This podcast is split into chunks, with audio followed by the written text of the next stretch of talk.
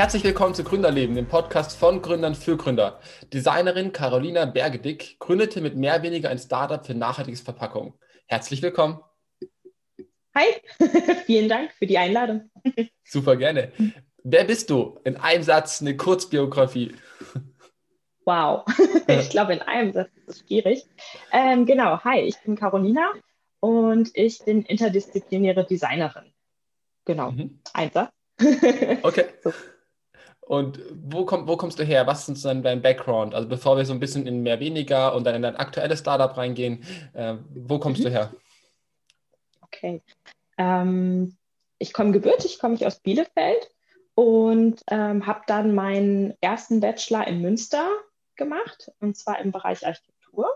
Habe den auch abgeschlossen und ähm, bin dann nach Köln gegangen für ein halbes Jahr, habe dann im Architekturbüro gearbeitet, ähm, um zu schauen, ist das wirklich meins, möchte ich in dem Bereich bleiben und habe dann eben festgestellt, okay, ich würde da ganz gerne nochmal ein anderes Studium dranhängen und bin dann nach Bremen gegangen und habe dann angefangen, integriertes Design zu studieren mhm. und habe da noch einen zweiten Bachelor gemacht. mhm. Und genau, parallel schon immer irgendwie Zeichenarbeiten gemacht, also quasi als Selbstständige, ähm, wenn du so willst, ähm, ähm, Aufträge angenommen, ähm, parallel zum Studium bearbeitet. Mhm. Genau. Und das ist so, würde ich sagen, der Background, was das äh, studentische Ausbildungs, äh, der Ausbildungsteil quasi ist. Aha. Genau. Und dann ging es irgendwann mit mehr weniger los. Okay, cool. Und was genau macht mehr weniger? Ja, mehr weniger ist eine, ähm, ja, eine Designagentur für nachhaltige Gestaltung.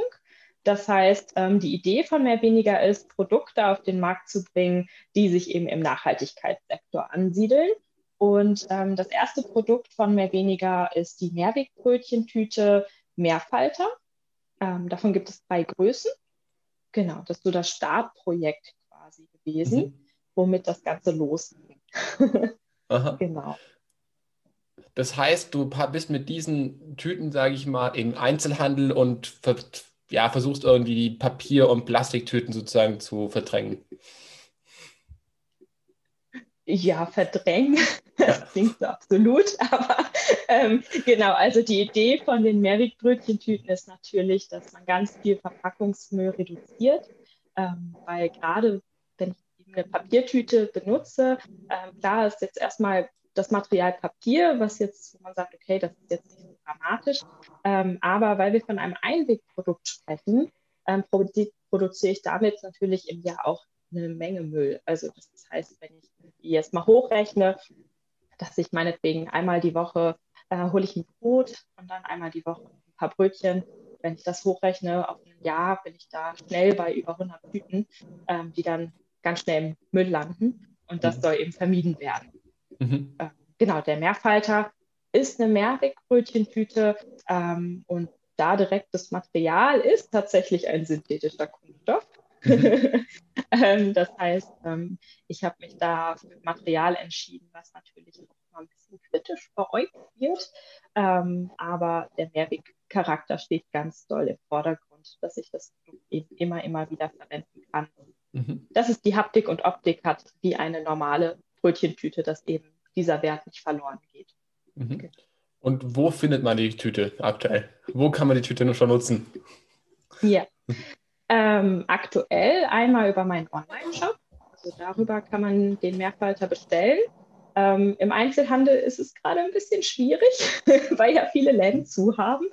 Genau, ähm, also da gibt es tatsächlich auch ähm, hier in Bremen zwei Läden, die die führen, beziehungsweise einer, ähm, also einmal Papierkunst von Ike, das ist bei mir tatsächlich direkt um die Ecke.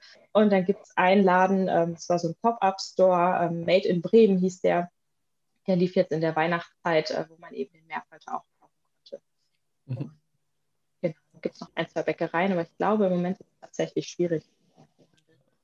Eher beim Online-Bereich. Genau.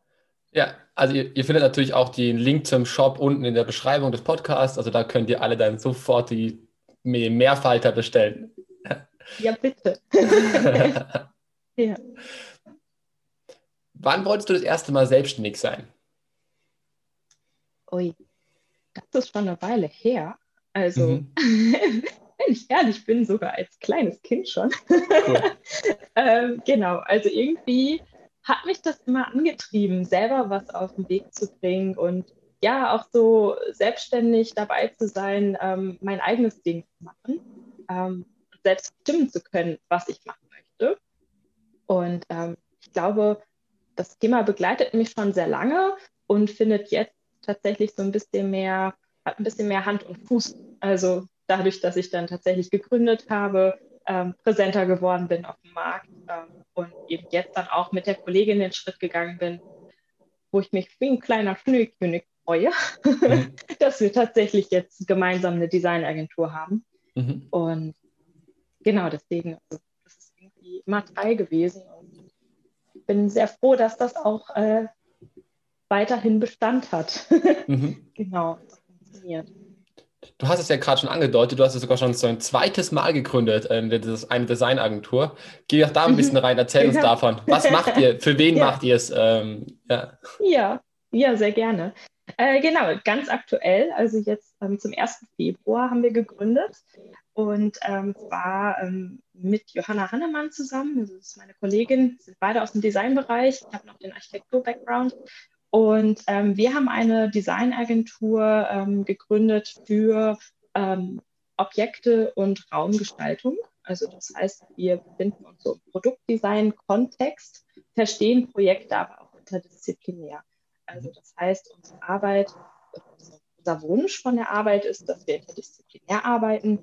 Und ähm, ja, wenn du jetzt zum Beispiel irgendwie ein Thema hast, ein Problem hast bei irgendeinem Projekt oder so, dann kannst du auf uns zukommen und wir schauen dann, was das richtige Medium für dein Projekt ist. Also das kann dann äh, mal die tatsächliche Logogestaltung sein, das kann aber auch ähm, Produkt sein oder Möbelstück.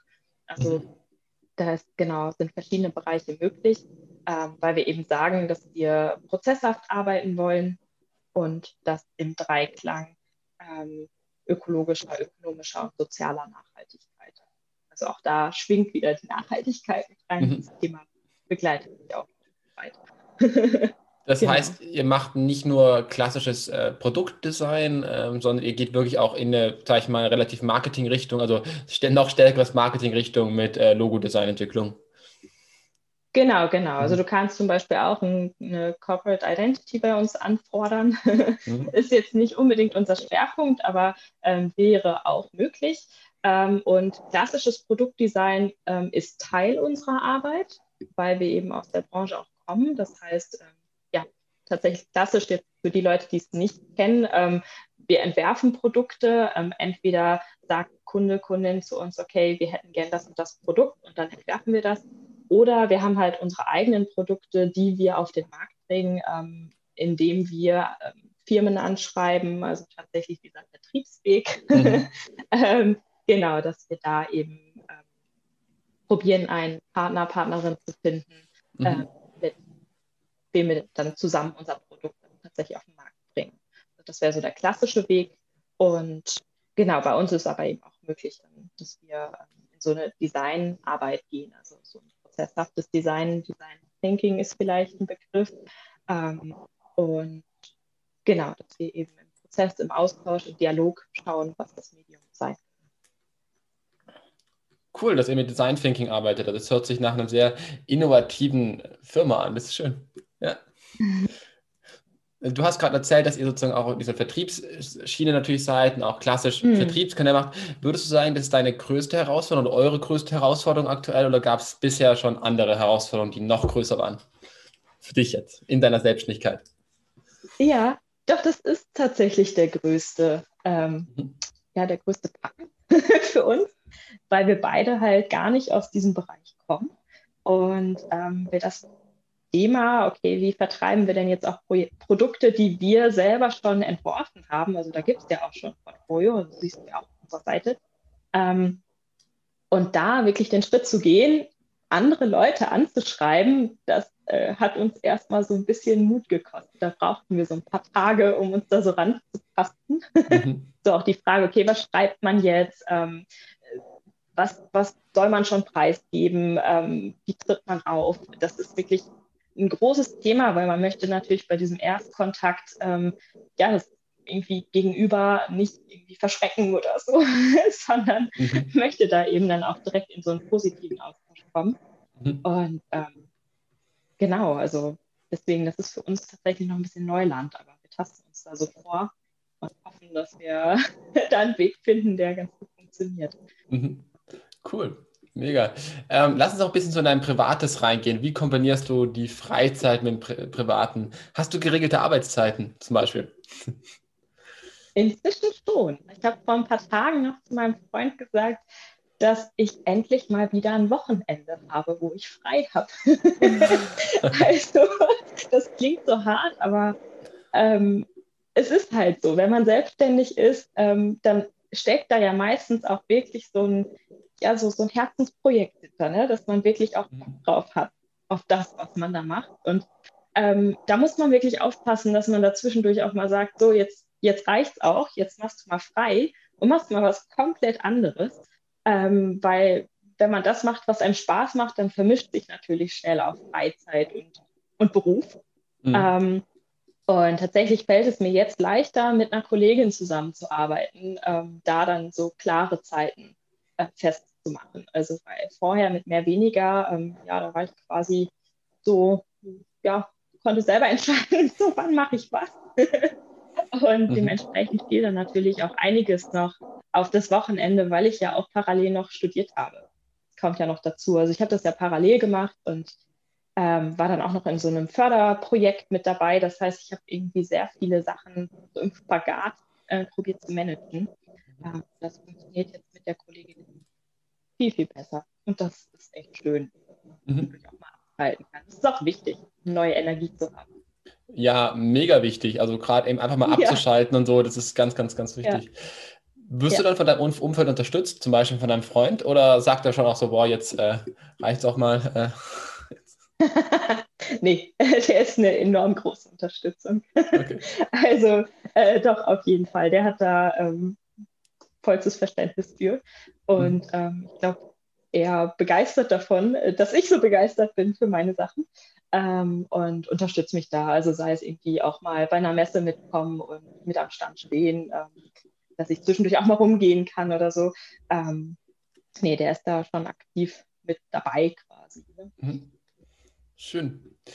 Ich habe noch drei kurze Fragen an dich, ähm, wo du mir ganz kurz okay. darauf antworten kannst. Hast du eine Morgenroutine? Ui.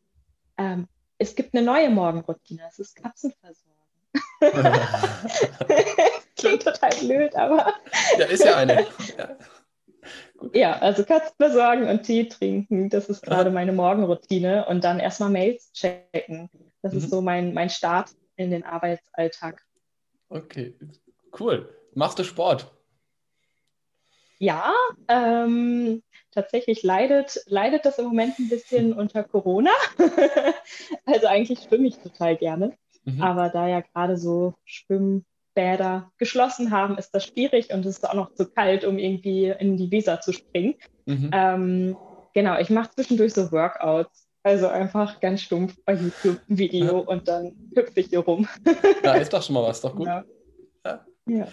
Wie wichtig ist die Nachhaltigkeit, so von 1 bis 10? Persönlich. Ähm, persönlich? Mhm. Also würde ich würde ich mir 10 geben. Sofort. Okay. Also wenn 10 sehr wichtig ist, ja. Mhm. ja. ähm, doch, also es ist für mich ein wichtiges Thema, was privat, aber auch im Beruf mit reinspielt. Mhm. Das irgendwie begleitet mich. Cool. Vielen Dank, dass du da warst und äh, vielen Dank, dass du dir Zeit genommen hast. Das war ein ganz toller Podcast, wahnsinnig viele schöne, ja, viele schöne gute Eindrücke von dir bekommen. Du machst echt gute Laune, das ist cool. Und an alle, die sie, die Carolina mehr kennenlernen wollen, unter dem Podcast in der Beschreibung sind die Links zum Instagram, zu der Webseite. Und genau. Vielen Dank, okay. dass du da warst. Ja, vielen Dank auch an dich. Hat Spaß gemacht, dabei zu sein. War erst ein bisschen aufgeregt, aber das ging ganz gut mit dir. Gut. Dankeschön. An alle da draußen eine wunderschöne Woche. Ciao.